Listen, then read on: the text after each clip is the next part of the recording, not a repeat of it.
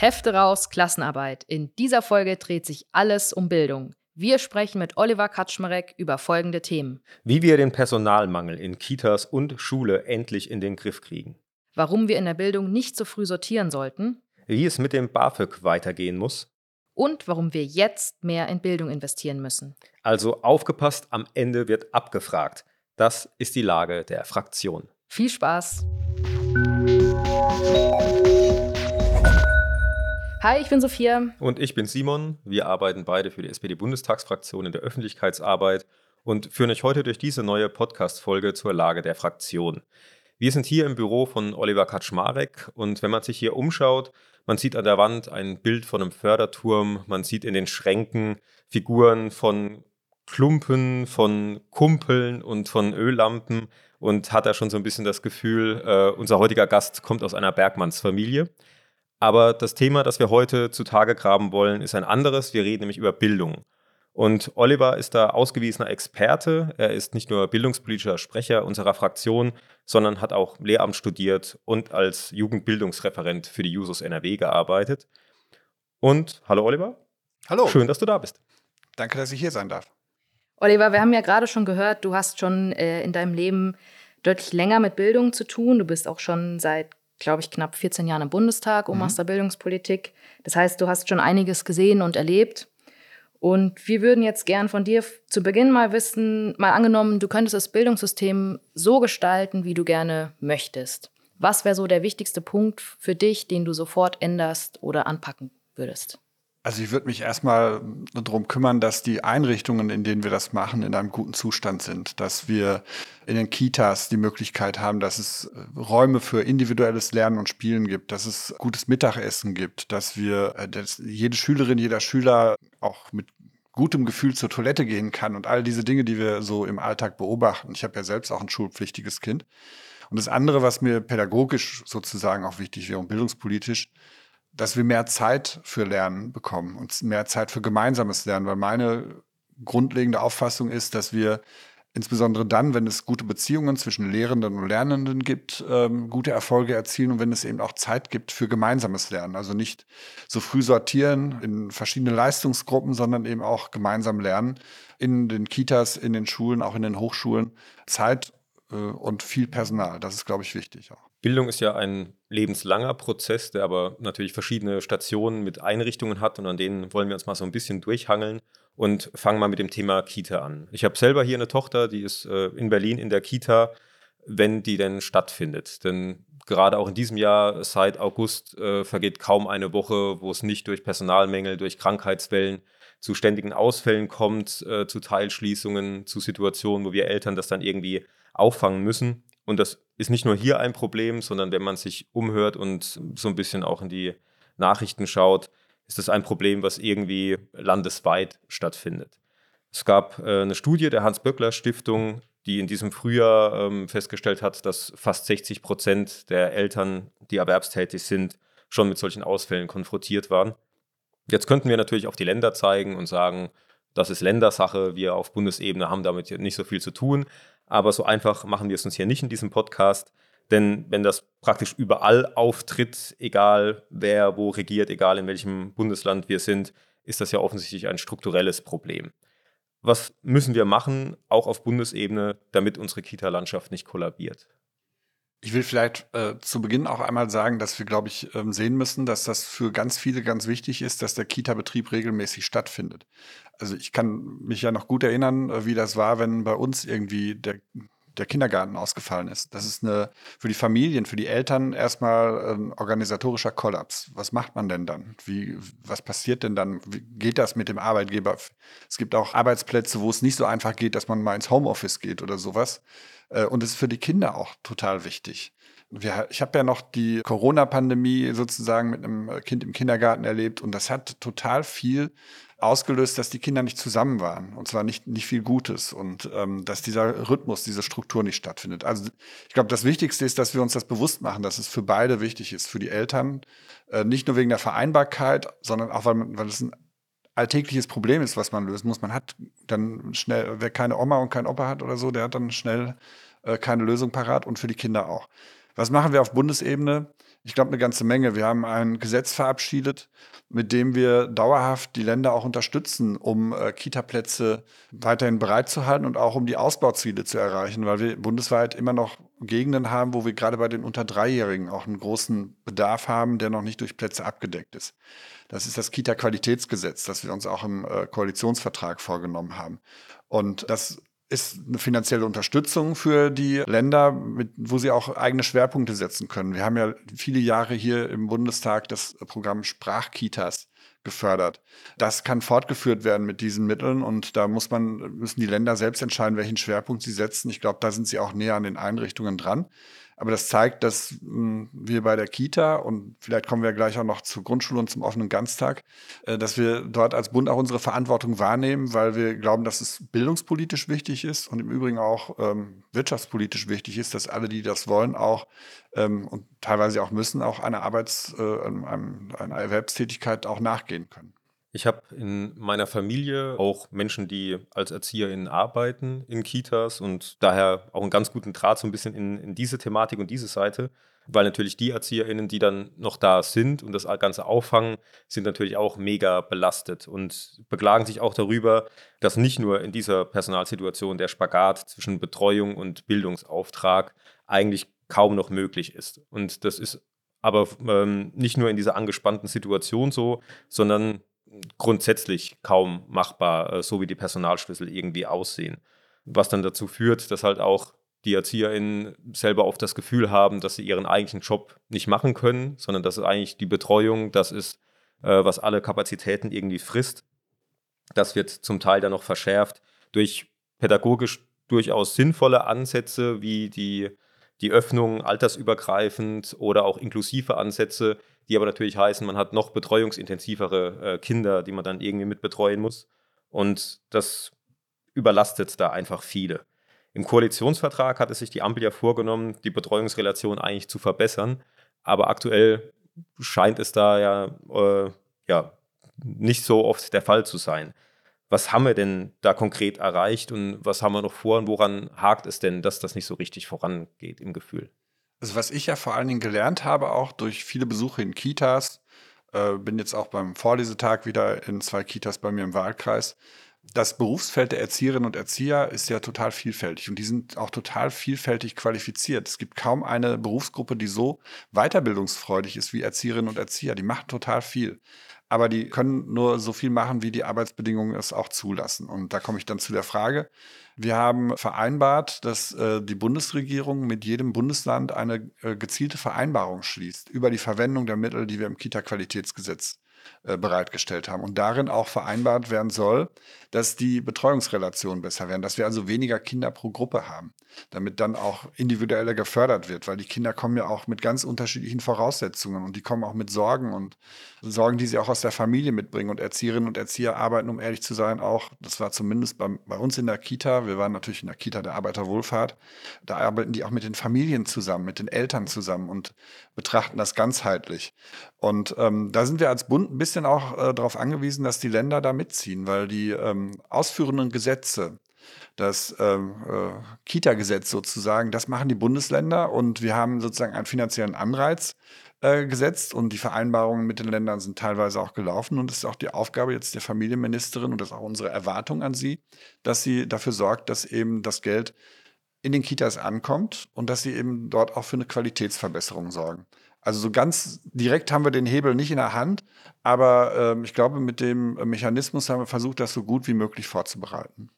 Und hast du das Gefühl, es läuft oder hast du eher das Gefühl, dass beispielsweise, du hast gerade die Bundesbildungsministerin genannt, dass da mal ein bisschen mehr Druck dahinter kommen müsste? Also wir haben in meinem Bundesland in Nordrhein-Westfalen äh, schon seit Jahren das Problem, dass das Kita-Gesetz quasi nicht äh, angepasst wird. Dass wir zum Beispiel bei der Weiterführung des Sprachkita-Programms viele Ankündigungen haben, aber für die Träger, ich engagiere mich ja auch bei der Arbeiterwohlfahrt, für die Träger wenig Sicherheit dahinter ist. Und deswegen kann ich das jetzt nur mal aus der nordrhein-westfälischen Brille betrachten.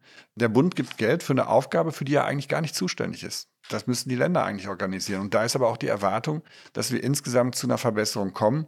Ich wünsche mir, dass die äh, Bundesregierung da natürlich dann auch entsprechend am Ball bleibt, in äh, der Jugendministerkonferenz in dem Fall. Aber ähm, ich weiß auch, dass hier unsere Kolleginnen und Kollegen der Bundestagsfraktion da genau ein Auge drauf haben. Weil wir wollen ja am Ende auch nicht nur irgendwie präsentieren, wir haben so und so viele Milliarden Euro im Bundeshaushalt bereitgestellt, das ist eine abstrakte Zahl, sondern es muss am Ende dann auch dazu führen, dass es für die Kinder in erster Linie, aber auch für die Eltern und für die Beschäftigten eine Verbesserung gibt.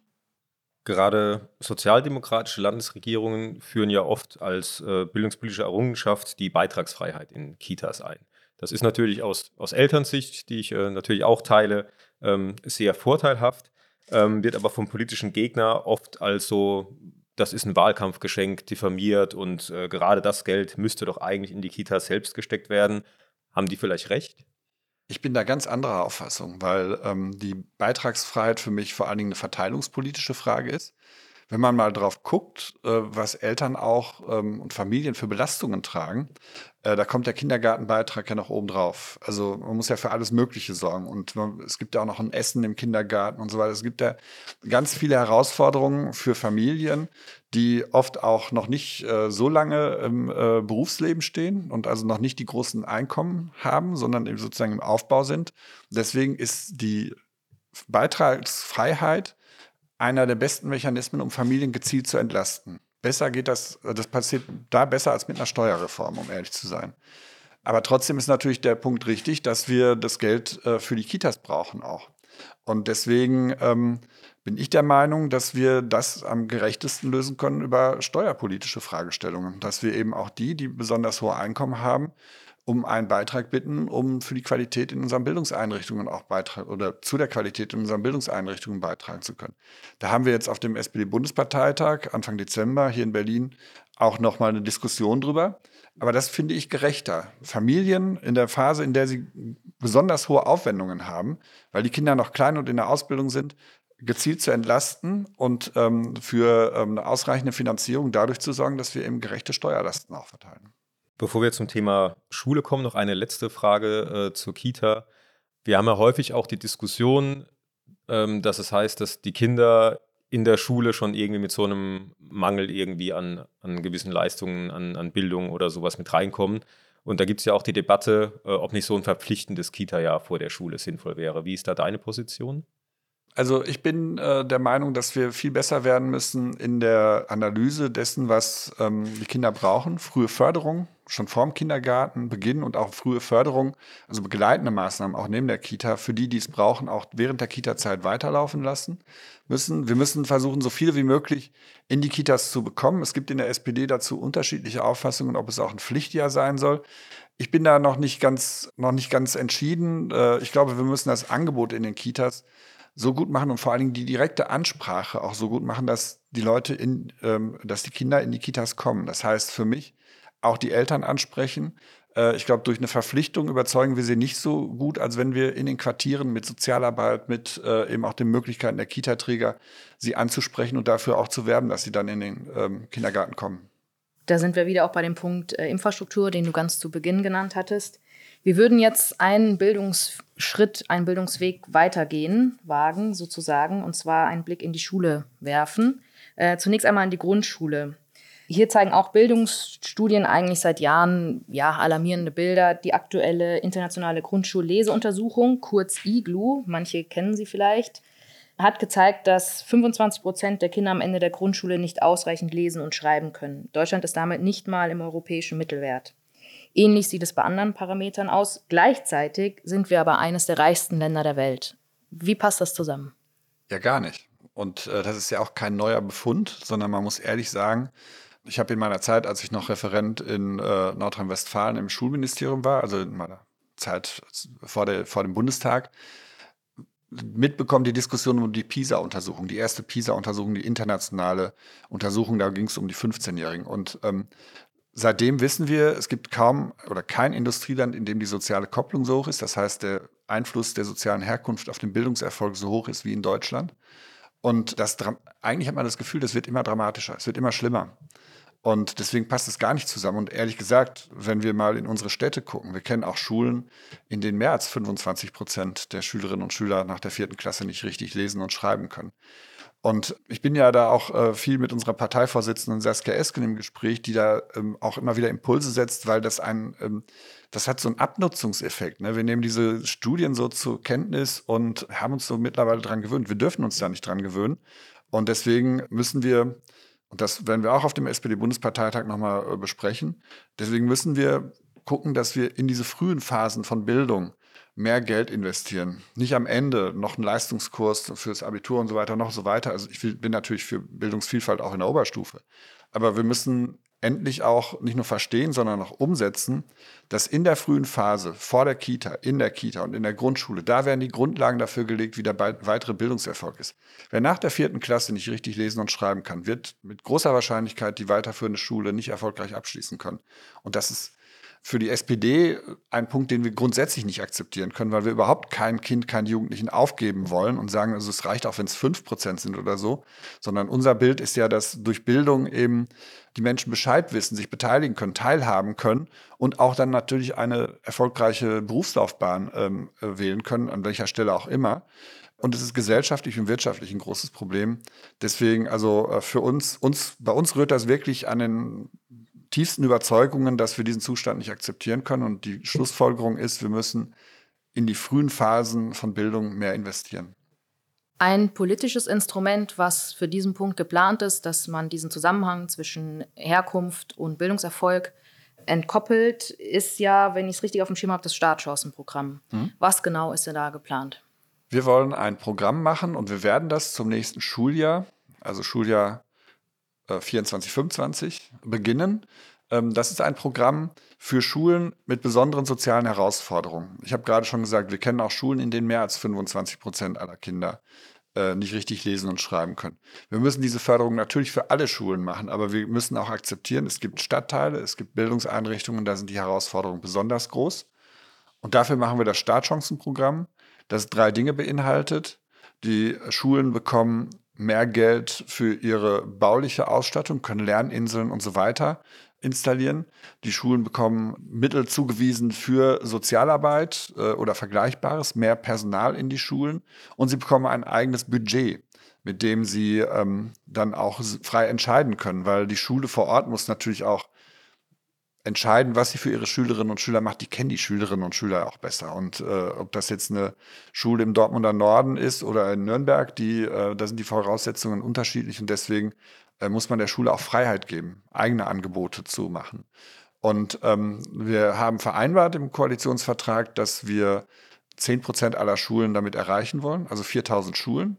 Ich würde mir auch wünschen, dass es mehr sind, aber wir fangen mit diesen 10 Prozent an.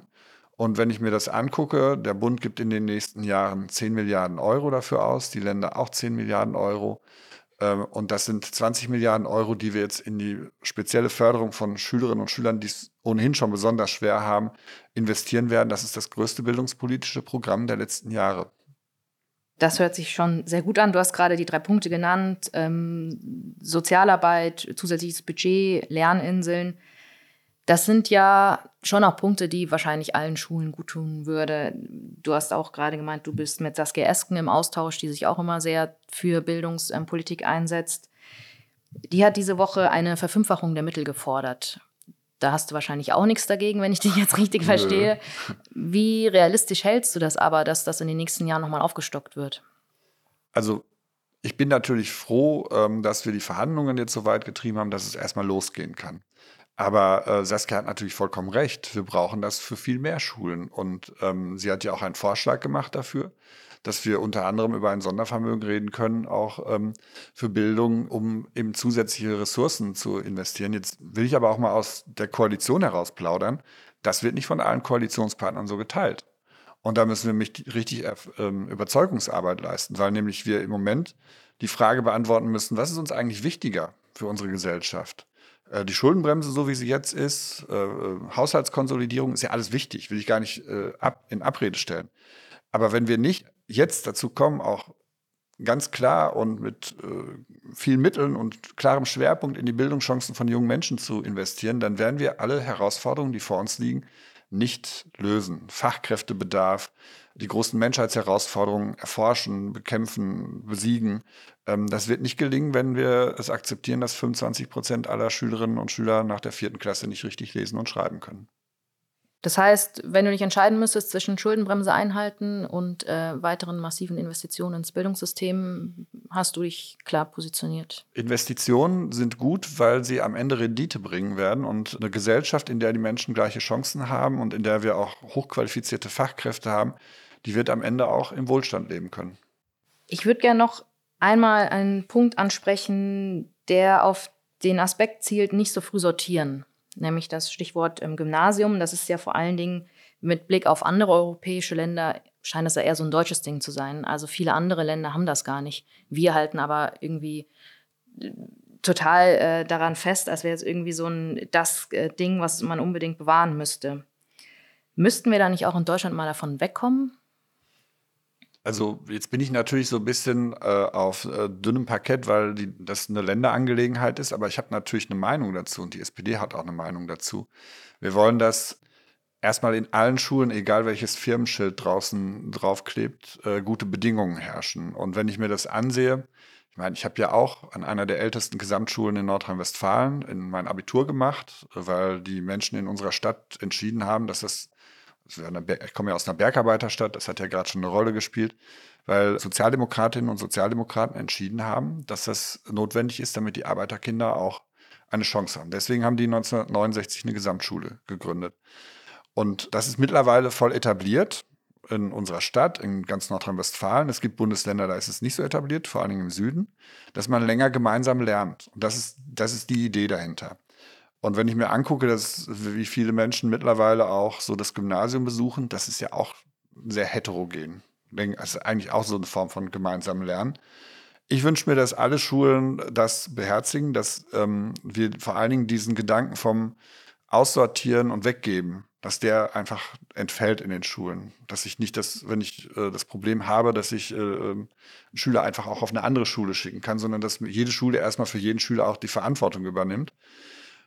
Und die SPD ist für längeres gemeinsames Lernen. Hier in Berlin gibt es schon sechsjährige Grundschule. In anderen äh, Bundesländern gibt es auch äh, zehnjährige Schulformen.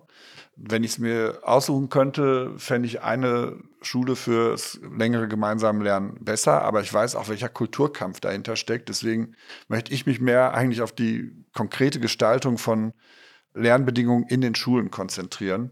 Ich weiche dem nicht aus, ich habe dazu eine Auffassung, aber ich habe auch ganz tolle Gymnasien schon kennengelernt wir, wir, wir verschwenden so viel Kraft in diesem, in diesem Kulturkampf, dass wir zu den anderen Dingen nicht kommen. Und deswegen bin ich klar positioniert, aber konzentriere mich auf die ähm, Verbesserung in den Schulen. Wollte noch einen Satz sagen, vielleicht ein grundsätzliches Problem, was wir haben, wenn wir auf die Schullandschaft in Deutschland gucken, ist ja, dass wir eben nicht nur drei oder vier Schulen haben, sondern dass es irgendwie, weiß ich nicht, um die 40 Schulformen in Deutschland gibt und die Dinge auch zwischen den Bundesländern teilweise nicht so gut vergleichbar sind. Da würde ich mir wünschen, dass wir dazu kommen, dass es eine bessere Abstimmung gibt und dass ähm, der Bund da eben auch nicht nur am Katzentisch sitzt, sondern auch ähm, eine koordinierende Rolle mit einnimmt. Funktioniert denn dann der Bildungsföderalismus an der Stelle noch so richtig oder würdest du dir an manchen Stellen auch mehr Zentralismus wünschen? Also einerseits und andererseits. Einerseits denke ich, ähm, na klar brauchen wir mehr äh, Koordinierung sowieso. Das ist eine Aufgabe auch in die Kultusministerkonferenz. Die machen auch viel, äh, aber manches vielleicht gelingt auch nicht, weil sie ja parteipolitisch sehr heterogen zusammengesetzt ist. Und äh, ich würde mir wünschen, gemeinsame Bildungsstandards, äh, gemeinsame Verständigung auch auf äh, Rahmenbedingungen, was die bauliche Ausstattung angeht, die Verständigung darüber, dass die Bildungsgänge zusammenpassen, dass der Umzug von einem Bundesland ins andere gelingt. Was ja hier in Berlin zum Beispiel total oft vorkommt, dass zwischen Berlin und Brandenburg Wechselbeziehungen sind, dass Leute hin und her ziehen. Andererseits denke ich, die Bundesländer sind ja auch doch noch ein bisschen näher dran an den Schulen, als wenn wir alles aus Berlin steuern wollen. Also ich habe in Nordrhein-Westfalen gearbeitet, da haben wir so 6000 Schulen insgesamt. Das ist schon schwierig genug, das irgendwie zu steuern. Das geht nur, wenn man auch so Mittelinstanzen noch hat. Ähm, wie soll das auf Bundesebene funktionieren? Eine Komplettverantwortung? Äh, das glaube ich nicht, aber der Bund muss, der Bund muss erstens seiner Verantwortung gerecht werden und auch investieren, mehr auch investieren an, an einigen Punkten. Er muss auch versuchen zu koordinieren, aber nicht als der Besserwisser unter den Ländern, sondern als einer untergleichen und der auch ähm, akzeptiert, dass es unterschiedliche Kulturen in den Ländern gibt. Das wünsche ich mir schon und gemeinsame Standards und die Übergänge zwischen den Bundesländern.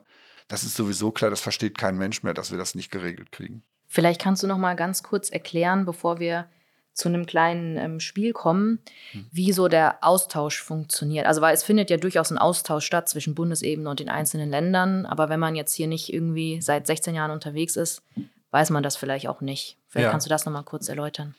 Also für die SPD-Fraktion kann ich sagen, dass wir ähm, uns total oft mit den äh, Ministerinnen und Ministern der SPD in den Ländern austauschen. Äh, digital, persönlich äh, gibt es ganz viele Anlässe die Kultusministerinnen und Kultusminister ähm, der SPD aus den Ländern zu treffen. Wir sprechen uns regelmäßig ab, auch zu konkreten Vorhaben und wir treffen auch die Landtagsfraktionen regelmäßig. Also für SPD-Seite kann ich sagen, dass wir ganz eng uns austauschen. Vieles läuft über den Schulsenator von Hamburg, äh, Thies Rabe, das ist unser Koordinator auf der Länderseite und da wird auch zwischendurch mal telefoniert und so. Wie läuft das jetzt sozusagen politisch, institutionell? Wesentlich komplizierter. Ähm, Wer hätte das gedacht? also wir haben äh, die Kultusministerkonferenz der 16 Länder, die äh, eben für diese Fragen versucht, Vereinbarungen zu treffen. Und die Bildungsministerin, Frau Stark-Watzinger, hat ja ähm, zu Beginn des letzten Jahres ähm, versucht, oder war das dieses Jahr? Ich weiß gar nicht, in, zu Beginn dieses Jahres, einen Bildungsgipfel zu initiieren, der nicht ganz so glücklich verlaufen ist, weil sie ähm, mit den Ländern, glaube ich, nicht früh genug darüber gesprochen hat, was das eigentlich soll und äh, welche gemeinsamen Ziele man verfolgt. Und das ist das, was wir halt brauchen, dass wir mit den Ländern, äh, dass die sich nicht überrumpelt fühlen, sondern dass wir mit denen äh, sprechen, was liegt bei euch an oder was liegt bei uns an und wie können wir da zusammenkommen und was kann der Bund auch unterstützen. Viele Sachen müssen die Länder auch selbst regeln.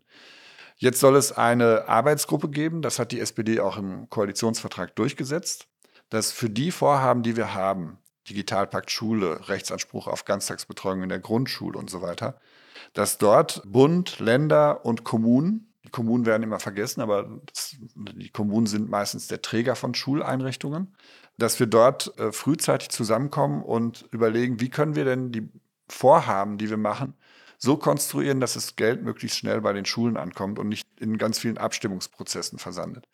Um ganz ehrlich zu sein und einen Strich drunter zu machen, ich finde, dass die äh, Zusammenarbeit zwischen Bund, Ländern und Kommunen nicht gut läuft und verbesserungsfähig ist. Ich glaube, dass der Impuls, den wir im Koalitionsvertrag gesetzt haben, richtig war. Die Ausführung verbesserungsfähig, also nicht so gut war, um ehrlich zu sein. Und dass wir jetzt einfach gucken müssen bei den Dingen, die anliegen, dass wir ganz frühzeitig, so wie die SPD-Fraktion das in ihrem Bereich macht, mit den Ländern darüber spricht, wie wir uns da gut abstimmen können. Okay, danke. Sophie hat gerade schon angeteasert, dass wir jetzt zu einem kleinen Spiel kommen. Wir sind jetzt praktisch äh, in der großen Pause und nutzen das dann, um mal ein kleines bisschen das Gespräch aufzulockern. Der Arbeitstitel für unser Spiel äh, heißt, ist das Bildung oder kann das weg? Das heißt, wir wollen jetzt wirklich mal kurze Positionierungen. Ähm, ich gebe dir Stichwörter und du sagst kurz, sollte man abschaffen oder behalten. Hausaufgaben. Ich finde es besser, wenn die Schülerinnen und Schüler nach der Schule frei haben. Kita-Gebühren. Abschaffen. Noten. Ähm, nicht so einen Hype drum machen äh, und äh, vor allen Dingen so gestalten, dass sie für Schülerinnen und Schüler gut sind und nicht für Eltern. Gendern in Bildungseinrichtungen. Sprache entwickelt sich sowieso so, wie die Menschen sie sprechen. Deswegen, äh, werden, ich bin ganz gespannt, ob gegendert wird oder nicht. Ähm, ich finde vor allen Dingen, dass man da keine Verbote aufstellen sollte. Frontalunterricht. Ganz altes, äh, ganz alte Methode sollte man nicht mehr machen. Numerus Clausus. Abschaffen, mehr Studienplätze schaffen. Elite-Unis. Wir haben in Deutschland ganz viele Elite-Unis. Am liebsten möchte ich, dass jede Uni eine Elite-Uni ist. Der Wettkampf bei Bundesjugendspielen. Sport schadet nicht, äh, aber auch da, so wie bei den Noten, so dass es den Kindern Spaß macht. G8, also Abi nach Klasse 12. War ein Versuch, ist, glaube ich, in den meisten Bundesländern gescheitert. Unterricht vor 9 Uhr. Mhm. Bisschen länger schlafen wäre nicht so schlecht, aber ähm, Also wenn es vor acht ist, dann finde ich es zu früh, auf jeden Fall. Elternabhängiges BAföG. Wir wollen, dass ähm, die, die es brauchen, es auch kriegen. Deswegen brauchen wir auch einen Bezug zum Elterneinkommen. Vielen Dank, jetzt klingelt es wieder, die Pause ist zu Ende und ich gebe wieder an Sophia über. Und BAföG ist auch zufälligerweise die nächste Überschrift ähm, auf meinem Stichpunktzettel. Das passt ja wie geschmiert. Über BAföG wurde gerade in diesen Tagen auch sehr, sehr viel gesprochen. Ähm, bevor wir jetzt darauf zu sprechen kommen, was noch fehlt und was wir noch vorhaben, vielleicht auch noch mal ganz kurz, was schon in dem Bereich passiert ist, weil da konntet ihr ja auch schon zwei große Pflöcke einrammen in den letzten Jahren. Ja, also wir haben uns äh, hier übrigens an diesem Tisch bei den Koalitionsverhandlungen äh, getroffen und wirklich gute und eine gute und ambitionierte BAföG-Reform miteinander vereinbart.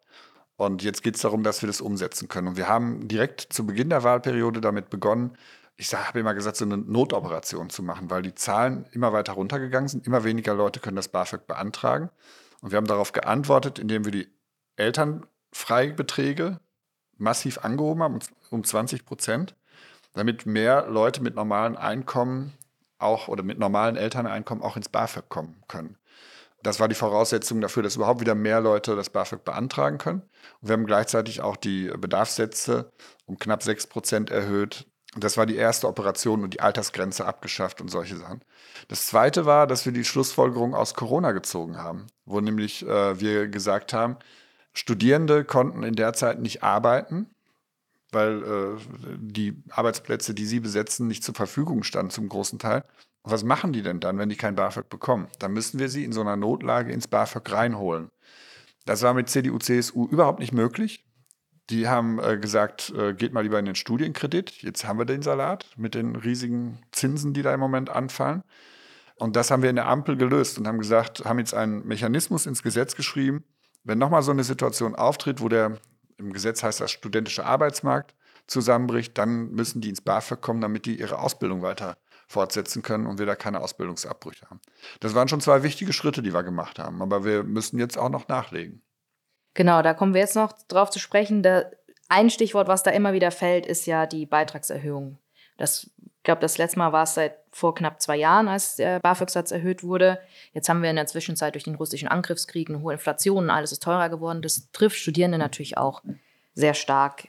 Jetzt hat ähm, vor, einer, vor einer Woche, glaube ich, ein breites Bündnis auch aus Hochschulrektorenkonferenz, Studierendenwerk, Hochschulgruppen und Gewerkschaften eine sofortige, deutliche Anhebung des BAföG-Grundbedarfs, der Wohnkostenpauschale und der Elternfreibeträge gefordert. Vieles davon steht aber auch im Koalitionsvertrag. Trotzdem hat sich bis hierlang noch wenig getan. Woran hakt es denn? Wir sind zwar in Gesprächen, aber noch nicht sehr verbindlich und konkret, weil ähm, das Bildungsministerium sich sorgt, ob sie die Mittel bereitstellen können. Äh, und da bin ich wieder bei der Frage, was ist wichtiger jetzt, in die Zukunft junger Menschen investieren oder irgendwie Schuldenbremse und solche Fragen? Äh, wir, wir, investieren auch da, wenn, das, äh, wenn, wenn Leute das BAföG bekommen und ihr Studium dann auch abschließen können damit, investieren wir ja in die Fachkräfte, die für den Wohlstand dieses Landes dann am Ende auch mit einstehen werden. Insofern, das ist die grundsätzliche Frage. Und wie wir jetzt weitermachen, also wir haben in der Koalition als SPD ganz klar die Forderung aufgestellt, wir müssen jetzt kurzfristig was machen bei den Bedarfssätzen, zumindest bei den Bedarfssätzen, weil die Preise eben in den letzten anderthalb Jahren so weggelaufen sind. Und das trifft eben äh, Studierende besonders hart. Mehr als ein äh, Drittel aller Studierenden sind armutsgefährdet. Das hat die Studierendenbefragung des Deutschen Studierendenwerks ergeben. Das ist erschütternd, so eine Diagnose. Und über wen reden wir denn dann? Wir reden natürlich über Studierende, die von ihren Eltern eben nicht voll ausgestattet werden mit äh, dem, was sie brauchen fürs Studium. Ich finde das toll, wenn Eltern das machen können, aber es gibt ganz viele Eltern, meine gehörten damals auch dazu, die können das nicht. Da kommen die Studierenden mit 0 Euro äh, erstmal an die, an die Hochschule. Wir reden über Kinder von Alleinerziehenden. Wir reden über diejenigen, die als Erste an, äh, aus ihrer Familie an die Unis gehen. Und für die müssen wir, und für viele andere auch noch, müssen wir das BAföG eben wieder in den Stand bringen, dass man davon leben kann. Äh, deswegen die Bedarfssätze jetzt auch kurzfristig anpassen. Äh, und dass man damit dann auch das Studium äh, in dem vorgesehenen Zeitraum auch erfolgreich abschließen kann. Ähm, zweites würden wir gerne noch machen. Das BAföG wird im Gegensatz zu allen anderen Sozialleistungen nicht irgendwie einem Erhöhungsmechanismus, mit einem Erhöhungsmechanismus versehen. Das heißt, der Bundestag muss jedes Mal das Gesetz ändern, wenn es mehr BAföG geben soll. Und äh, das ist schon ein Punkt, den wir schon seit vielen Jahren haben, dass wir, wir nennen das immer Anpassungsmechanismus, dass wir sowas bekommen, dass das BAföG halt regelmäßiger erhöht wird. Und um das auch äh, zu sagen, also das ist die klare Erwartung, die wir auch an die ähm, Bildungsministerin haben, die wir auch formuliert haben. Und heute finden ja die äh, Verhandlungen zum Bundeshaushalt statt, die endgültigen für, oder die finalen Verhandlungen für 2024. Mal gucken, was dabei rauskommt. Also wenn die Ministerin dafür kämpft, dann die, hat sie die SPD auf jeden Fall an ihrer Seite. Du hast gerade angesprochen, die, die Regelstudienzeit mehr oder weniger und äh, das, das BAföG das Thema. Ich selbst habe auch mein Studium am Anfang mit BAföG finanziert, ähm, habe aber auch relativ viel ehrenamtlich nebenbei gemacht und ähm, habe auch einmal den Studiengang gewechselt, wodurch ich dann irgendwann dazu gekommen bin, dass ich eben die Regelstudienzeit gerissen habe und das BAföG irgendwann ausgelaufen ist und ich habe dann nebenbei gearbeitet. Jetzt gibt es auch Abgeordnete aus der äh, Koalition, die im Prinzip fordern, Studierende müssten halt häufiger nebenbei arbeiten gehen. Aber das verzögert ja dann den ganzen Abschluss ja auch immer noch weiter. Und ist jetzt auch nicht unbedingt so die, die Frage, wie, wie gerecht ist das. Aber wird es darauf hinauslaufen, wenn nicht mehr Mittel kommen? Also dieses Interview äh, hat äh, in unserer Fraktion äh, große Verwunderung und ich muss auch ehrlich sagen, bei einigen Verärgerung ausgelöst. Weil wem wollte denn die Kollegin sagen, dass sie auch arbeiten gehen müssen, wenn äh, die Preise steigen? Denjenigen, die sowieso am wenigsten haben. Vielleicht ne? müssen wir einmal ganz kurz sagen, dass es eine FDP-Kollegin Genau. War. Das war die Sprecherin der FDP für Bildungspolitik. Und die, die Botschaft, die ich gelesen habe, ist, wenn ihr BAföG bekommt, wir können euch leider nicht mehr geben, geht doch arbeiten. Ich habe ja nichts dagegen, wenn Studierende arbeiten gehen. Also wenn, wenn die das wollen. Ich habe aber was dagegen, dass wir denjenigen, die am wenigsten haben, sagen, ihr müsst jetzt. Das ist der eine Punkt. Ähm, ich finde es ungerecht. Das zweite ist, Regelstudienzeit und Durchschnittsstudienzeit, das klafft schon, wer weiß wie lange auseinander. Und nicht, weil die Studierenden keinen Bock haben zu studieren oder lieber im Biergarten sitzen oder so, sondern weil das teilweise auch nicht anders geht, weil wir im Moment an den Universitäten, an den Hochschulen insgesamt so viele Studierende haben wie noch nie. Das hat auch manchmal was mit Prüfungsbedingungen zu tun, dass man gar nicht immer Prüfungen machen kann oder auch mit ehrenamtlichem Engagement. Und wir wollen ja, dass junge Menschen sich ehrenamtlich engagieren. Deswegen haben wir ähm, im Koalitionsvertrag vereinbart, dass wir ähm, die äh, Bezugsdauer von BAföG näher an die Durchschnittsstudienzeit anpassen wollen. Also mehr Semester BAföG-Förderung auch geben. Und zwar so, dass es realistisch ist, dass Leute nicht kurz vorm Abschluss aus der Förderung rausfliegen und dann das Problem haben, dass sie sich nicht auf den Abschluss konzentrieren können, sondern auch noch arbeiten gehen müssen. Äh, das ist ein ganz wichtiger Punkt, ähm, den wir uns vorgenommen haben. Wir haben auch die Hinzuverdienstgrenzen beim BAföG jetzt erhöht. Also mir geht es gar nicht darum, weil das bei den in den sozialen Netzwerken so eine Rolle gespielt hat. Ja, wir sind doch früher auch arbeiten gegangen und das tut doch keinem weh und so erstmal mit diesen Geschichten aus dem letzten Jahrhundert kann ich nichts anfangen. So, das wird der Lebensrealität von jungen Leuten irgendwie auch nicht gerecht. Und das andere ist, ich habe nichts dagegen, wenn Leute das wollen und vielleicht an der Uni oder an einer anderen Stelle auch noch ähm, Geld verdienen neben dem Studium und äh, das auch irgendwie sich so ausgesucht haben. Aber ich habe was dagegen, wenn wir denen, die am wenigsten haben, sagen, wir können euch leider nicht helfen bei den steigenden Preisen, ihr müsst arbeiten gehen. Du hast gerade auch angesprochen, dass ähm, die Unis oft ein bisschen überlaufen fast schon sind, dass wir steigende Studierendenzahlen haben. Das ist ja an sich durchaus was Positives, hat aber auf der anderen Seite ja auch den äh, Effekt, dass viele Betriebe sich auch so ein bisschen beschweren, ähm, dass immer weniger Menschen irgendwie auch in Ausbildung gehen und äh, da auch so ein bisschen eine Konkurrenz sehen. Und bei der Ausbildung sehen wir im Prinzip das auch schon, was wir schon beim Thema Kita hatten, was wir bei LehrerInnen äh, haben, ähm, was wir in vielen Bereichen der Wirtschaft haben, nämlich Personalmangel. Der fängt ja da schon an. Land auf und Land ab suchen Betriebe händeringend nach Azubis. Tausende Stellen bleiben jedes Jahr unbesetzt. Und sagen wir, aus auszubildenden Sicht hat das ja auch seine Vorteile, weil die ArbeitgeberInnen, die, die, Auszubild, äh, die Ausbildenden, ihre Ausbildung auch entsprechend attraktiver machen müssen, damit die Leute zu ihnen kommen. Aber volkswirtschaftlich spitzt sich damit der Fachkräftemangel natürlich auch immer weiter zu. Was macht denn die Ampel, damit die fehlenden Azubis von heute nicht die fehlenden Fachkräfte von morgen sind? Also erstmal finde ich, müssen wir dafür sorgen, dass beide Bildungsgänge gleichwertig sind. Und äh, nicht nur darüber reden, sondern auch in den ähm, äh, Rahmenbedingungen das gleichwertig machen. Ähm, äh, die, die Ausbildung im Betrieb und das Studium und dass sich die Menschen dafür entscheiden können, was für sie am besten ist. Vielfach gibt es ja auch so ein bisschen Unsicherheit und Unwissen darüber, was macht eigentlich eine betriebliche Ausbildung, welche Ausbildungsberufe gibt es und was kann ich da auch für, was habe ich da auch für Aufstiegsmöglichkeiten. Und äh, wir wollen äh, in diesem Zusammenhang die Berufsorientierung verstärken, auch die Gymnasien beispielsweise mehr einbeziehen, weil da so viele Leute auch sind und äh, einfach eine bessere Orientierung verschaffen. Was gibt es für Ausbildungsberufe? Da sind natürlich die Betriebe in besonderer Weise gefordert.